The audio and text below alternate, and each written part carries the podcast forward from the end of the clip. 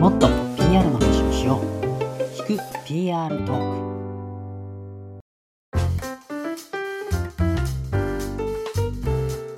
はい皆さんこんにちは。聞く PR トーク、えー、パーソナリティの久保啓太と申します。そして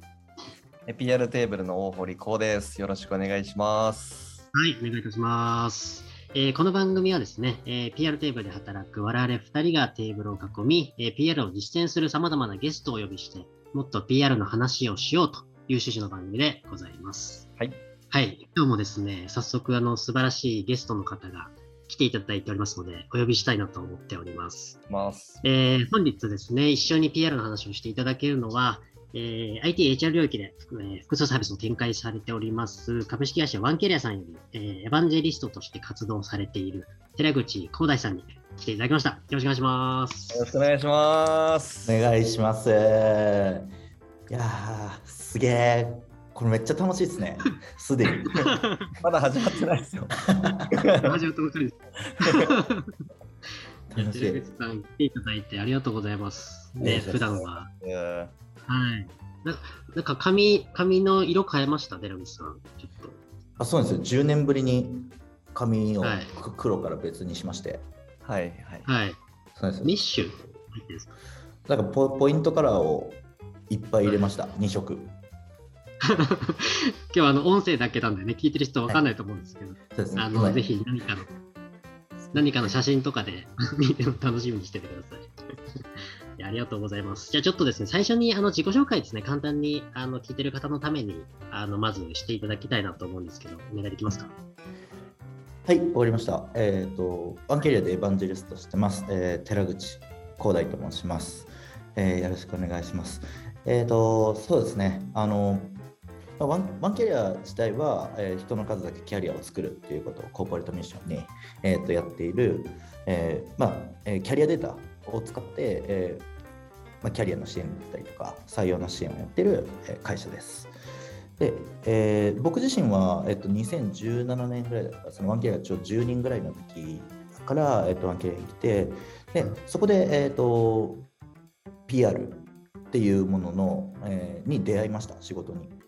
で何のことか自己 PR の PR だと思ってたんですけど、アピールとか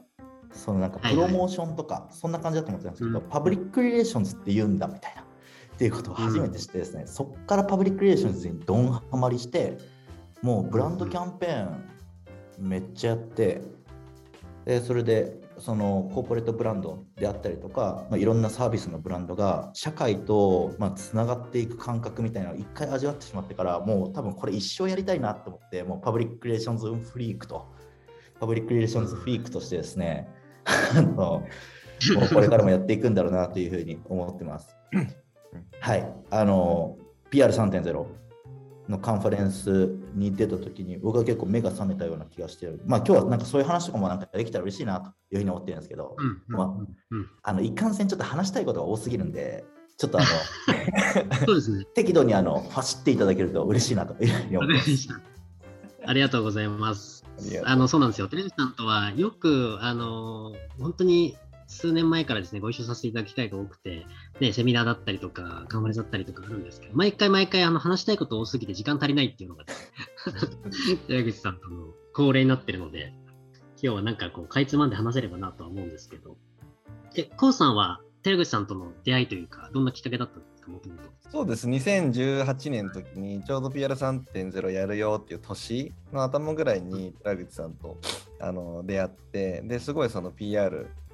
に対してこう、学習していこうですとか、その自社事業に取り入れていきたいんですよねみたいなとこですごい意気投合して、で、寺口さんってあの皆さんあの知ってる方はね、ロン毛で、ヒゲでと形で、うん、僕もすごいあのロン毛なので、あのロン毛の人に悪い人はいないっていう僕はポリシー思っていて、まああのそうイベントとかで会うと、寺口さんとなんかイチャイチャして、はい、肩肩叩き合っていつもあの頑張ってますねってやってっていう中ですね。なるほどね、ロン毛仲間。PR とロン毛の。そうそうそう。むさ苦しいと悪いやついないんで、ロン毛。なんか以前もあの渋谷のバーでお会いしたっていう聞きました。そうそう、ちょうどコロナのあのあれが落ち着いて、うん、飲み飲みに行ける期間がの時にたまたまねたまたま出会ってそうそうそうそう。うんやっぱそこでもね盛り上がってきましたね。はい。もうそこでも結局あの神神お互いの神の様子を伝え合い、PR を語り合い、イチャついて終わりましたね。そうですよね。改めて多分こうしてちゃんとした、ね、場で話そうみたいなのって多分意外となかったんですよね、こうさんと。そうそうですそうです。今日楽しいです。いいですね。そう、僕もあの寺口さんとちょっといつからつながってたかなって、ちょっとこれを機に思い出してみてたんですけど、あの、まあ、その PR3.0 っていうのは、まあ、PR テーブル入ってからなんですけど、その前の前職時代に、あの人事のなんかこう、つながりで一緒にこう、それこそなんかまたババーかなんかで飲み行かせてもらったことがあって、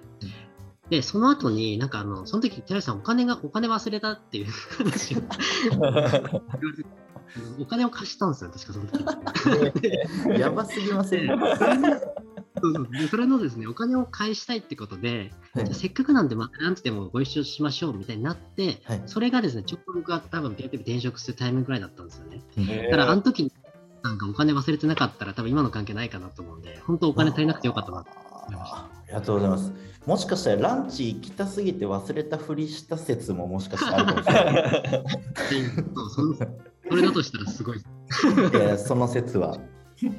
いやいや、そ説のはありがとうございます。だからランチの時もめっちゃ覚えてますね。めっちゃ楽しかったです。あ、本当？はい、全然覚えてます。それがだから多分3年、4年ぐらい前とかなんで、まあ、その時から、そうそう、してもらって、で、あの、そうですね、PR テーブル入ってからも、そのイベントにね、来ていただいたりとか、うんあーセミナーも何回もご一緒させていただいたとそんな感じの関係でございます。もう、あの、さっきね、エヴァンジェリストの話もされてましたけど、あの、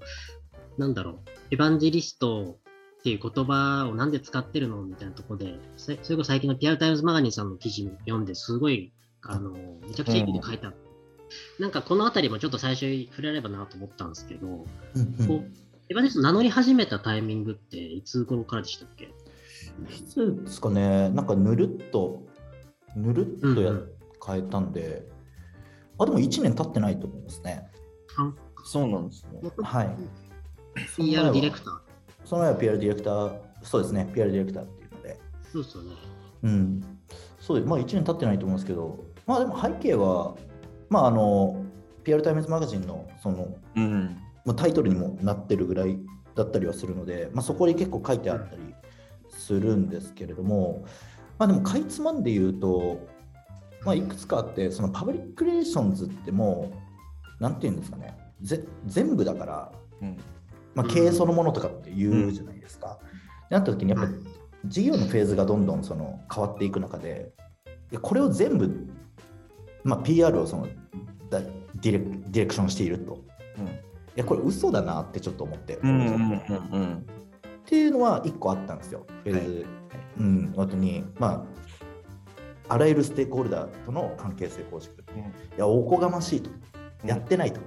ちょっと。っていうのはちょっと思ったんでどうしようっていうのがあったのともう一個は、えっとまあ、そこの記事に書いてある通りではあるんですけど PR 界隈とか PR 広報 PR さんとかうん。うん。っていうそのなんだろうなもったいないそのなんていうんですかねかカテゴリーとして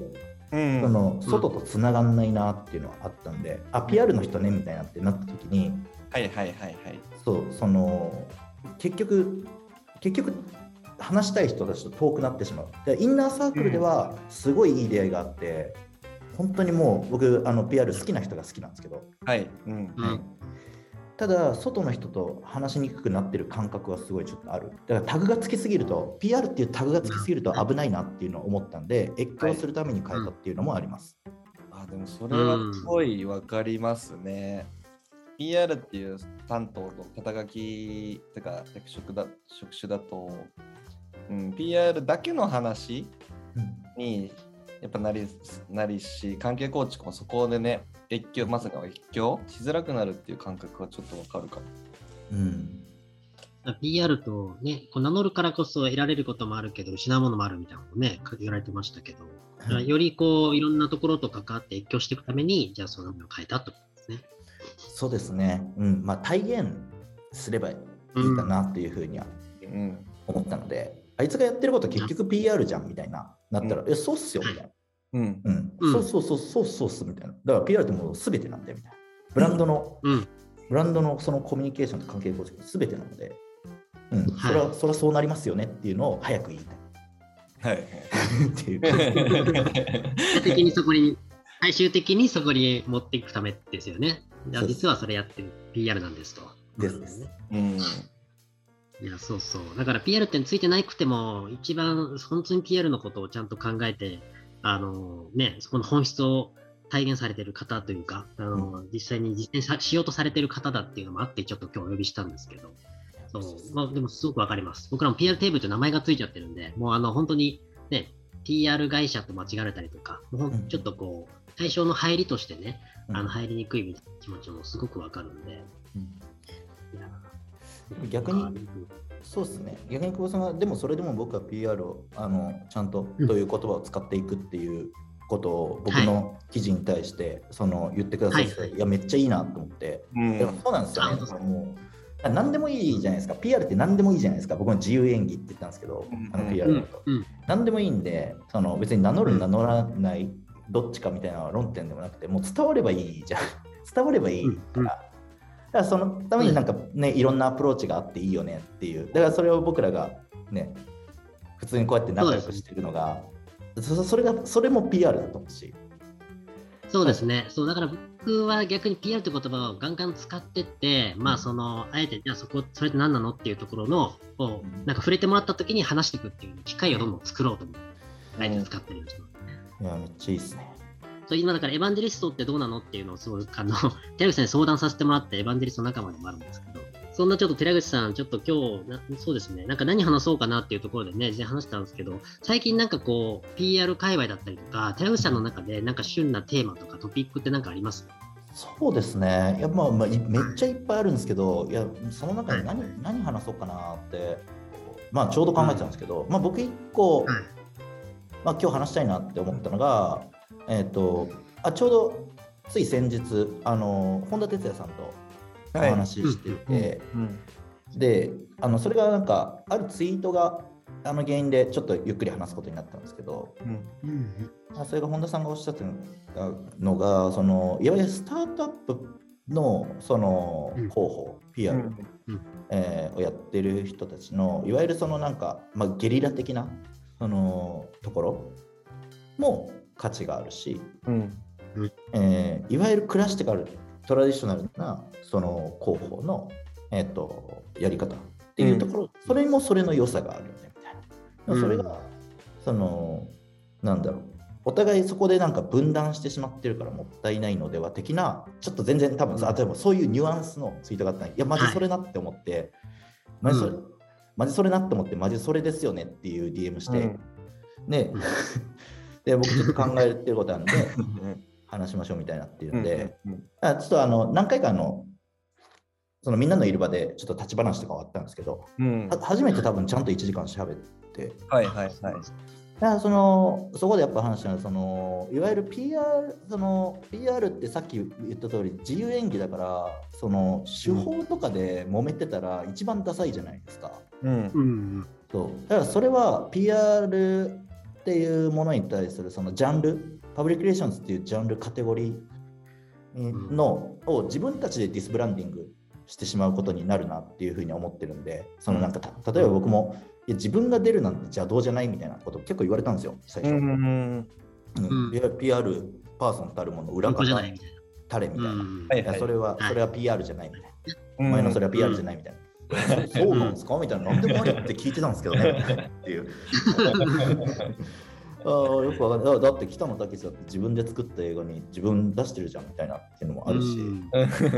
そうだからまあそれがそのボセルフキャスティングして自分にセリフを作って、えーそれで物事がその動いていく演者が、演者の中に自分を入れるか入れないかは別になんかどっちでもよくて、まあ、美意識の話というかどっちが美しいか見見にくいかっていう話で正しい正しくないんじゃないんじゃないっていうのはちょうど思ってたんでそこら辺の話も昨日めっちゃしてたっていうのがそうだからハウ論争したくないよねっていうのがだからだからその循環？その、むわよくわからないそのなんていうかな昔からずっとある方法こういうのは意外と効くんだよみたいなのもそうだしやこれなんか全然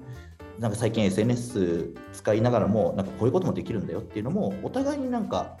ちゃんと知見が循環されるようにならないと、うん、なんかやばいんじゃないかな。やばいっていうかなんか僕は欲しいなっていうそのトラディショナルなそのやり方の実践値みたいなのが欲しいなと思ってるんで、なんかそういう場作れませんかねっていう話をちょうどしてたっていう。はい、はい、それが一個ホットトピックかもしれないです。ですよね。確かに、ちょうど本田さんつぶやかれてたのを見てて、あの、だからスタートアップの、それこそ最近の採用広報とかガンガンやったりとか、発信されてるスタートアップの人たちが逆に得意なことしかできないこともあるし、うん、トラディショナルな昔からやってる王道のね、PR やってきた方たちのやっぱ知見もあるし、そこってそれぞれそれが正しいよねとかって言っちゃってると、そこが分断生まれてるから、そうそうそう。それぞれ、うん、ちゃんと融合し合って、新しいもの多分生まれてくるんだろうなっていうのを感じました。うん、そう、ハウ論争が一番ダサいやり方。そうですやり方の論争が。うん。うんうんうん。すごい難しいですよね。ハウハウの話しないと何の仕事ってすごい伝わり分かりにくくなるし、でもハウ論争しちゃうと、本質的なことからちょっとなんか離れる怖さみたいなところもあってね。ありますね。うん、あのそれこそ PR3.0 でその 島さんが、はい、ケトルの島さんがおっしゃってたあの、うん、そのパブリックリレーションズっていうのはその概念でもありテクノロジーでもあるっていうことが僕いまだに結構大事にしてて、だから二重でちゃんと考えないといけない常に。概念としてのパブリックリレーションズと、えー、技術としてのパブリックリレーションズ、これを同時に話話し続けないとむ難しくなるジャンルだと思っていて、だってもう結局あのアワードそのじゃあカンヌ、うん、カンヌ行ってじゃあカンヌのやつってどれだけその BSPL キャッシュフローにヒットしたんだっけって言いながらカンヌに行っても仕方ないわけじゃないですか。うん、そそれはその概念としてその表現のその可能性を多分見るっていう、あれだと思うしだからその PR 発想でそのマーケティングにもうちゃんとそのちゃんとつながっているっていうこといいわゆるビジネスので可視化できるその評価っていうのはまたそれはそれだし、でそれはそれこれはこれだと思うんでそれが二重に常にあるから、うん、そうですね今どっちの話してんだっけみたいなのがなんかごちゃごちゃになると結構話通じなくなるんです、そうそうそうそうそう あとはもうそこはなんかもう宗教戦争みたいなところにも多分なってくるなってると思うんで、だから別になんかいいじゃんですね。いいじゃんっていう、どっち、どっちが好きかみたいな。わかる。いいと思うんで。まあでもマーケティングとかでもある。うん、そうですね。だから両方その両方に対してその想像力を持ちたいなっていうふうには思ってます、自分自身としては。うん、まあ少なくともビジネスのシーンでその PR をやってますっていうからには、うん、うん、ビジネスに貢献、ビジネスっていうか事業で評価す、事業評価に貢献しないと、やっぱなかなかやっぱ難しくなってくると思うし、だからその客観的なその他者からの評価と結結果に対すると、その主観的なそのプロセスに対するその評価というか好き嫌いですね。このバランスはやっぱ常にめっちゃ大事だなっていうふうには思ってます。このやり方すっごくいけてないですかっていうのはもう自分の自己満の世界で、はいはいはい、でそれって客観的な結果出さないと、うん、そのなんかそういう遊戯ができなくなるじゃないですか。そ う そうそう。え、それ聞いて気になったんですけど、今じゃあ寺口さんの、なんだろう、ミッションというか、なんかここ目指してるみたいな評価ポイントとかあるんですか ?KPI みたいなの置いてるものって。いや、KPI は、はい、まあ、あんまないっすけど、まあでも、はい、もうそれこそ、いやでも目指してるで言うと、マジで、なんですかね、もうなんか、あ新しいことをやる。もうそそれだけかもしれないですね。会社からそういうふうにこう求められているものとしては結構そういった役割なんですか？そうです。あの、うん、ちゃんと新しい、うん、最前線で新しいことをやる、やり続けるっていう。うん。うん、基本そこっすね。うん。なそうか。あそうなんです。だからあの普通になると、普通になるといけないっていうのはがありますね。うん、みんなが思いつくことをなんかやっても。バンケリアさんの中で言うと、結構、じゃそういった広報とか人事とかってあると思うんですけど、そことのこう連携をしながらっていうのが別の方がまたいらっしゃるんですか？あチームはいっぱいいるんですけど、うん。でもやっぱり、あの、コウさんと最初話したように、うん。うん。やっぱり PR、HR、まあ、言葉にするとやっぱ分かりにくいですけど、結局、パブリックリレーションズの中にの、そのよくある図の中に従業員っていうのが入ってて、うん。で、その従業員っていうのが、そのじゃあ本当に、まあ、社員の家族みたいなうん。感じ。で、そのいわゆる正社員、そのた正しい正規雇用かうん、社員をの時は関係構築対象で、うん。その前、候補者の時は違って、うん。その後退職者になるとうん。また、また切るみたいなっていうのが、もあステークホルダー資本主義でもその語られてますけど、いや、こそのパーソナルリレーションズ、うんさんが言う、その、ま、そういうのじゃなくて、ここだよねっていう、そのカテゴリーとのリレーションじゃなくうん。て。個とのリレーションだよねっていうふうになってきたんで、グラデーションがやっぱ結構効いてきてるんですよね。うん。でうん、そのまあ、いわゆる生活者っていう言葉もあると思うんですけど何何かを売るためのその PR 発想うん。はた確かにこれまでめっちゃ重要だったんですけど、うん。今、まあ、物が売れても人が取れなくて潰れる会社が出てきているっていう中で、そのじゃあその消費者じゃなくてその一緒に作ってくれるその共同生産者。うん。うんそれはプレ共同生産者、うん。えー過去の共同生産者。う。っていうんところに対するそのブランドブランドがそこに対してどんなリレーションを作れるのか、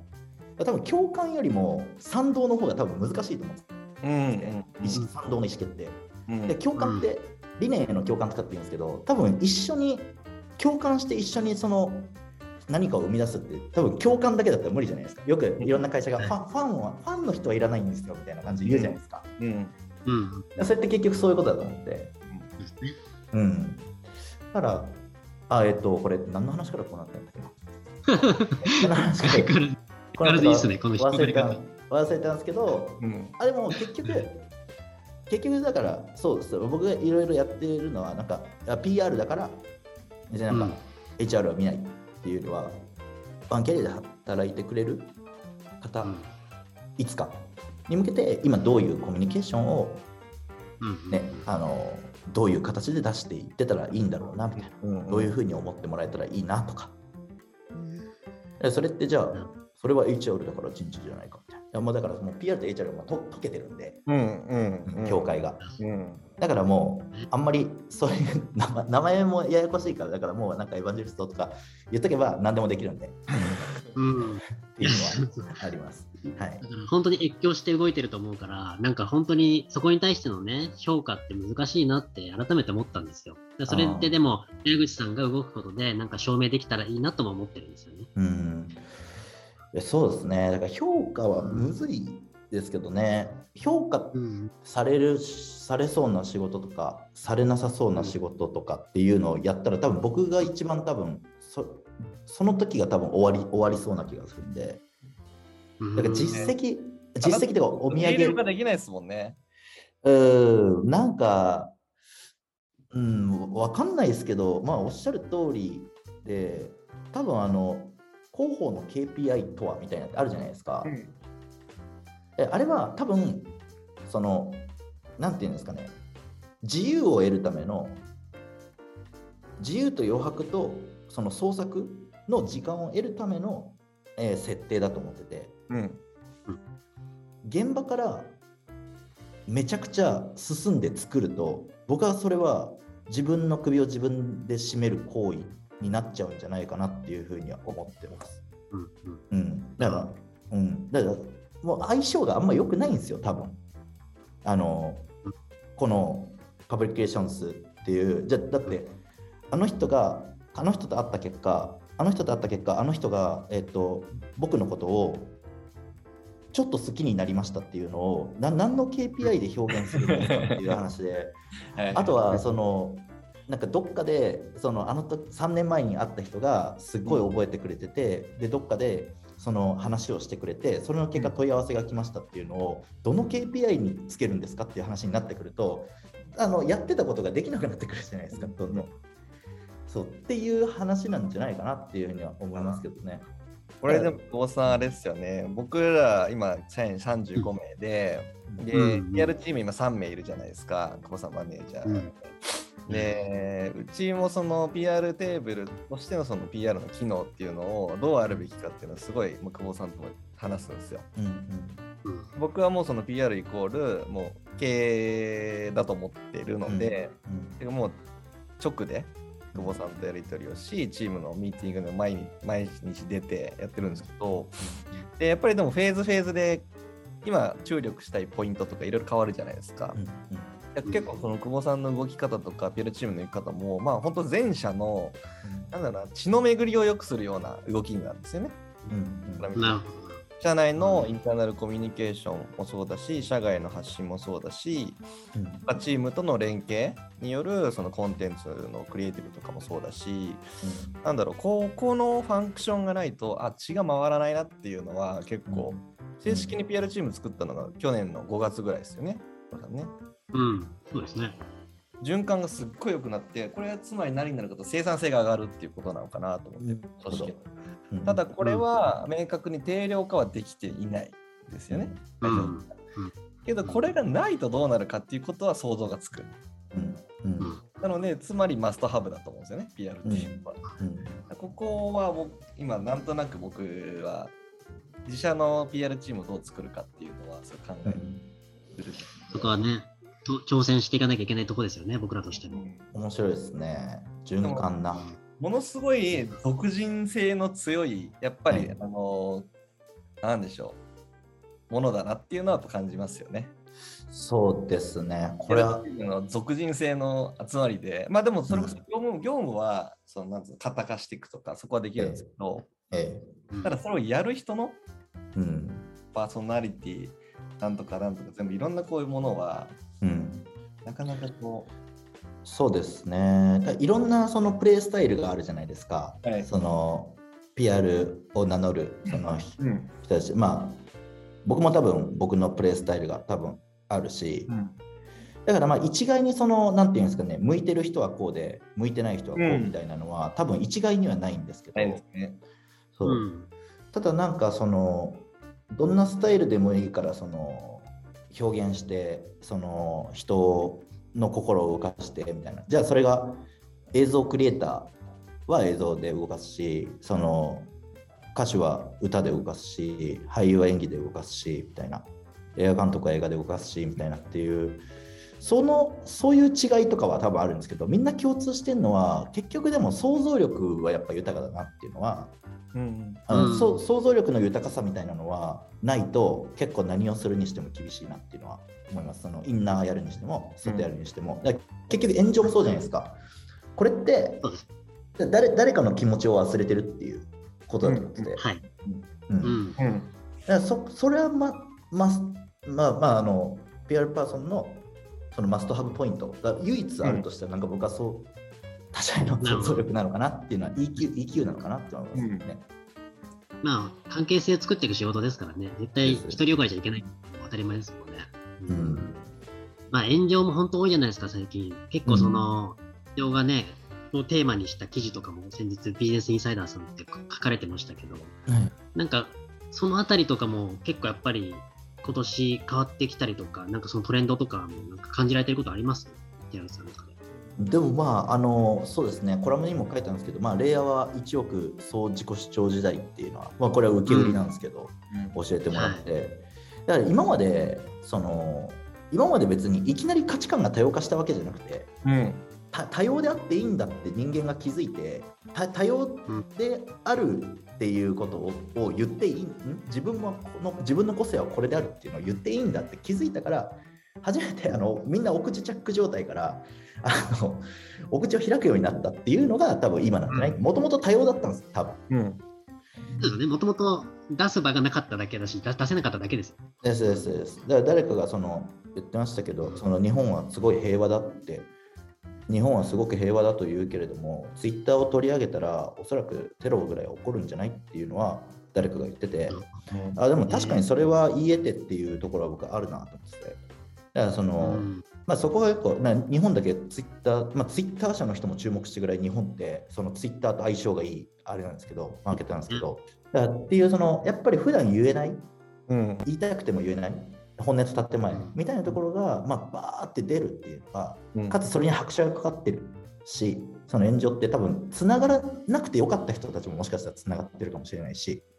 っていうような感じで、うん、まあ、そのいろんなその情報流通構造の変化がめちゃくちゃややこしくなってる中で、これまで通り、そのなんかいいコピードーンみたいなっていうのをいきなり、そのなんかよくわかんない会社がやると、それはみんなびっくりするわけですよ。うん、だからちゃんちゃんとそのなんか情報の流通構造どう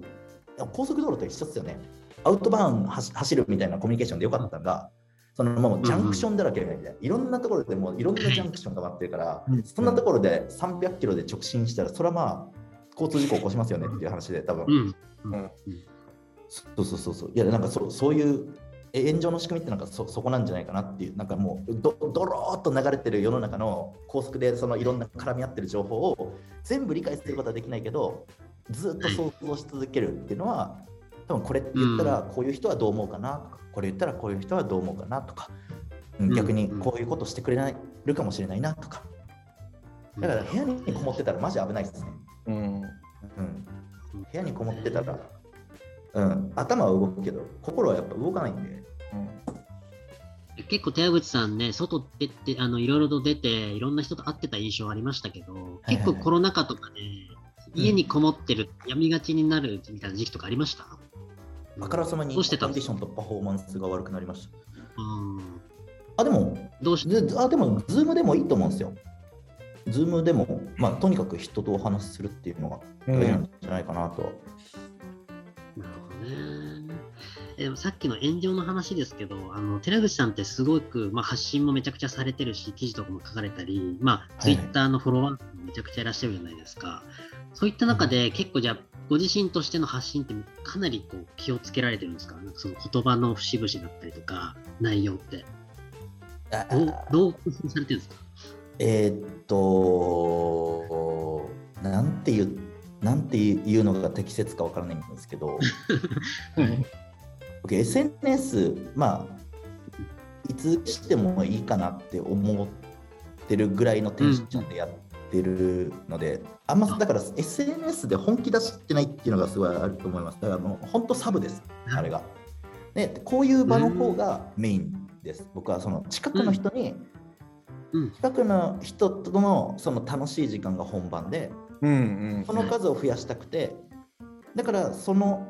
これをこれが多分放送されたら多分この本当にいつも通り話してるのがを聞いてくれる人がいるわけじゃないですか、うん、そしたらまたそのこういう場がまた増えていくっていうその順番なんですね。だからあのフォロワー増やしたいとかなんかその遠くまで届けたいみたいなのがあんま正直なんかあんまなくて、うん、そのなんかし、うん、そのままの純粋な純粋な自分を知ってもらうための装置みたいな感じなのでだからあんま気をつけてることはあないっす。ああで言うとああります。えっ、ー、となんか TPO だなって思ってます。うん、TPO そのでこのテンションであ言うことは一緒っすよ。でも言い方は、うん、言い方は調整します。うん、うん、でその言う言わないで調整するんじゃなくて、えーと、抽象度で調整します。うん文脈、はい、だからあの分かりやすい文章を書いたら多分僕は負けでかなって自分では思ってて。うん、うん、想像力を働かせるような文章ということですか？そうです。だから近くの人たちがそそこに書いてある行間を汲み取ってくれるっていう。でそのパッパッと流れてきた人たちはいや何言ってるかよく分かんないしで分かっちゃったらハレーションが起きるじゃないですか。うんうん、でまあまあだからもう文字の形をしたモールス信号みたいな やってますけどね。送ってるんです。あ送ってます。送ってるんですね。ああれはそうです。文字の形をしてるけど、はい。すごいな。確かに。うん。うん変に勘違いされないようになってる。そういうのは気をつけてる。だからそそこが主戦場になったら何でもかんでもそこで伝えなきゃってなるじゃないですか。うんうんうん、で僕はこっちが本番なんで、今みたいな時間の方が本番なんで、うん、まあなんか、まあなんていうんですかね、あそ遊べ遊べるというか、なんていうか。うん、聞けてよかったです。なんか、でも本当にそこを主戦場にしているように見える採用担当とか、まあいる、いらっしゃるじゃないですか。はい。なんかやっぱりでもそういったところでフォロワーだけを見て、なんか頑張りすぎてる感じって、なんか、なんか見ててね、ちょっとこう、辛い感じに見えるっていう、ね、学生の声もあるっていう記事もありましたけど、うんなんか、そこだけメインにするの違うよねっていうのはなんか思ってたんで、うん、なんかやっぱ TPO だと思いますよ。だって SNS って別になんかビジネスのためにできたわ,、わけじゃないと思っていて、はい。もともと、まあ、例えばそう、Twitter とかも多分そうだと思うんですけど、なんかだってつつぶやつぶやく場所でしょ、あれって。つぶやく場所で、なんかろ論じても仕方ないっていうか、なんか、うん。まあ、ライライブハウスでなんか、なんだろう、選挙演説するとか、なんか結婚式でめっちゃ乱闘するとか、なんかそそれぐらいなんか場場がおかしくなるじゃないですか。はいだからなんかあそあそこは思ったことを 思ったことをつぶやくっていう場場所なのかなって思ってますよね。うん、うん。あのね、でも思ったことをつぶやきすぎるとやっぱり炎上してる人いるじゃないですか。それはやっぱり手口さんぐらい、ちゃんとこう、まあ、ちょそこはでも一応ちゃんと意識はされてやってるっていうことではあるんですね。うんだからまあ本気を、うん、そそこに、うん、そこを主戦場にししないことがなんかみんなにとっていいんじゃないかなとは思います。うん。いや、これはすごくいいメッセージですね。ああ、そうですね。肩の力がこう抜けた感じのうん。場所なんだろうな。だと思いますね。だからだからこういう場が多分大事で、うんあ自分はそういうなんかフォロワーとか別にいなくても自分にはまあなんかこういうコミュニティがあるしとかこういう友達がいるしとかこういう仲間がいるしとかってなってたらうん。別にあそこにあそこでアイデンティティの表現をしなくてもいいというか、うんうん。うん、受け入れてくれる人たちがいるから大体孤独な孤独な時に孤独で暇な時に多分開くと思うんですよ SNS って。はいはい。うん、だからそのそのじ孤独孤独を孤独とを感じる時間をなくすっていうのと暇を感じる時間をなくすっていう、うん。だだから何か予定入れるし、なんか誰かと会うし、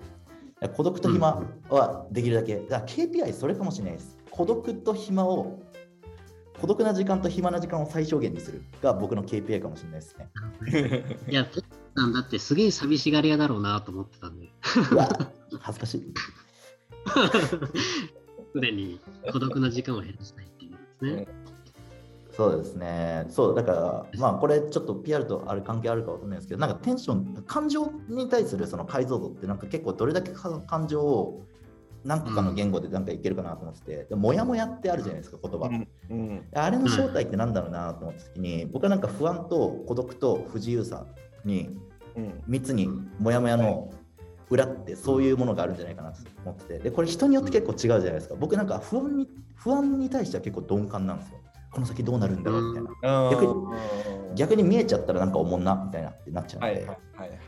ででも孤独は結構やっぱあるんですよね、うん。あの感じやすいタイプなんで、はい。っていうのとあとは、えっと、不自由さ。これがやっぱ一番強くて一番ストレス。自分で決めれないとか。はいはい。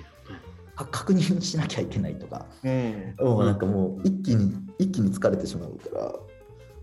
それが苦手なんですね。そうです。だからこの不安と孤独と不自由あキャリアも多分そうだと思うんですけど、うん。うん。うん、キャリアの不安。不安って言ってることって実はその孤独だったり不自由さだったりするかもしれないので、だからまあ何が言いたいかというとその感情を表す言葉を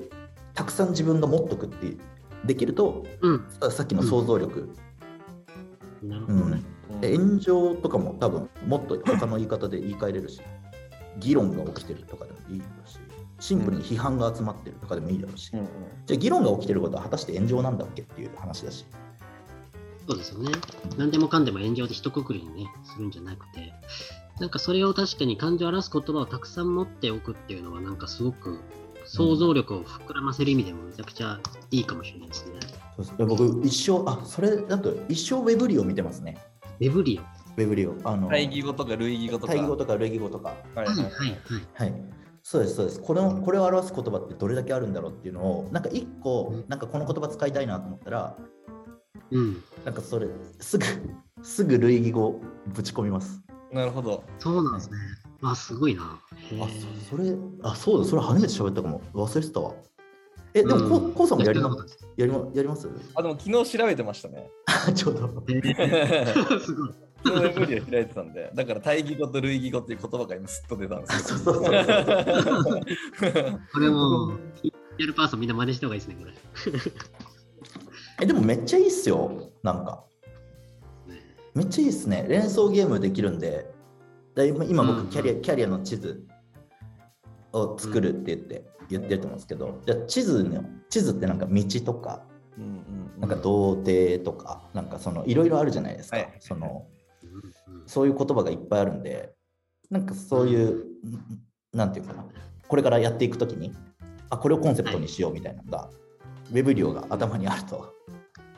やばいですね。もうなんかアフィリエーターみたいになってます、ウェブ量の。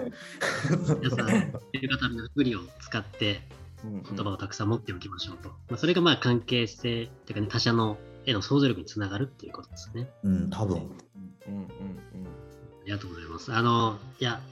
いろいろ話してたらしまったと思って、結構時間が意外とね、あの、いつも通り、あの、過ぎてたなと思ったんで、あっという間なんですけども、そろそろちょっとじゃあですね、ご両親ですが、締めに切りたいなと思っております。出口さん、何か最後に、そうですね、なんか最近やってることとか、ちょっとこう伝えておきたいこととか何かありますか？あそうですね。あのお二方にはですね、こうさんと久保さんにはもう本当あれなんですけど、あのちょっとカンファレンスをやることにうんなりましてですね、初めて。はい、初めて。そうなんですよ。あの PR3.0 のページを開きながら、えっ、と企画を考えてました。マジで、マジで、マジです。えそれがあのワンキャリアクラウドカンファレンスっていうので、えー、とオープンな採用を考える一日っていうので、リッスンっていう、声を聞こうっていう、あうん、今こそ、今こそちゃんと声を聞こうっていうので、まあ、僕らあの、その候補者の声のデータをたくさん持ってるんで、うん採用マーケとか、そのなんかアトラクトとか、なんか多分いろいろあると思うんですけど、採用広報とか。うん一番最初はやっぱりその相手の声を聞くっていうことだと思ってるんで、そこからもう一回また始めませんかっていう。うん。うん、で声を聞いたら何を情報、どんな情報が欲しいのか分かるから、そういう情報をオープンにしていったら、きっとはい。選ばれる会社になっていくんじゃないかなっていうのは、うん今回伝えたい。いいですね。ていうのはえ、いつですか？えーっとですね、こんだけ語ったんですけど、日付いつだったっけな ?3 月の、3今そうですよね。月の多分、はい、20何日とかだったと思います。すみません、あの、29ですね。3月29。29。はい。概要欄に詳細貼っておきますんで、あの、もしくは、え、手上さんのツイッターを見て、ぜひ皆さんお申し込みください。あそうですね、はい。まあそ、そこかなと思ってます。すみません、なんか僕ばっか喋ってしまったから、なんかさい僕、あの、こうさんが今日話聞いてて、なんかどこがおもろかったか、こうさん的にどこが面白かったか聞きたいです。はのポイント、ポイントっていうか、結構メモしながら聞いてたんですけど、いはい、あでも想像力のところで、僕がすごいずっと話聞きながら自分でも考えてたんですけど、でも想像力をつけるって興味がないと、そもそも想像力ってつかないじゃないですか。おさっきのその不安とか孤独とか不自由さって言葉にたどり着くうんためには、じゃあいろこの人はこういうふうに思ってるのかなとか、うんうんうんそれってもう興味だと思うんですよね、好奇心みたいな。確かに。だからその好奇心がめちゃくちゃ寺口さん半端ないんだろうなっていうふうに僕はやっぱり聞いてました。大事かもしれないですね。も確かに。好奇心大事かもしれないですね。う 好奇心ないとそんななんか、うん類義語対義語も別に調べないし、で、好奇心があるからこそ想像力という、そのいろんな視点で見れるとか、そういうのなのかなと思って。確かになでも好奇心って育む伸ばすっていうよりなんか守るものだなと思っててうんうんうん子供とか見てるとうんもともとあるんですけど、そうですね。そうなんか伸ばすとかじゃない？じゃあ一番生まれた瞬間が一番好奇心強いんで、うん。うん、なんでなんか守んないとなって思ってますね、うん。うん、で偶然にも多分ここの今いる3人は多分まだ残存残存好奇心がまだ残ってるじゃないですそうです。か幸い子供です。もう子供です。はいそうですよね。いや、なんか、守って、守っていきましょう。好奇心をちょっと守る。守る会。はい、そう、保護。このキーワードです。好奇心は守ってください。そうそう、保護、保護していきましょう。好奇心をみんなで。りがとうございます。いい締めになりました。ではではちょっと話し足りないんですけれども、そろそろ終わりたいと思います。じゃ今日はあのワンキリアさんですね、寺口さんに来ていただきました。ありがとうございました。じゃあカンファレンスも頑張ってください。またよろしくお願いします。ありがとうございました。